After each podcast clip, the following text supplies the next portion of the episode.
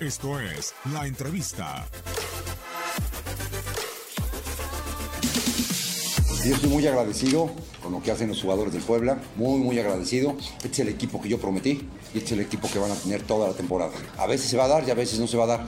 No vamos a ser rehenes de los puntos.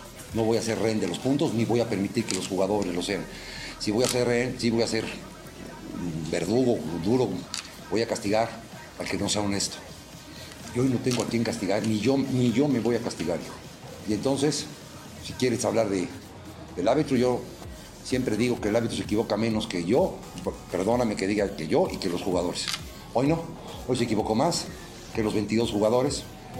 Vino el señor Bericio acá, en este salón vino, y 15 minutos delante de mí habló con Lucas Cavallini, dándole una explicación, hasta cierto punto una disculpa del comportamiento que habían tenido los tres, en, sus tres goles anulados del torneo pasado y explicándole que él, que, que, esto de los arbitrajes y de la, de la, del bar y de todas esas cosas que manejan iba a cambiar con respecto a él.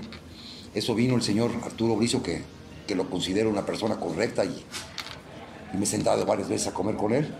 Que no venga. No, no tiene ningún caso. Que no venga.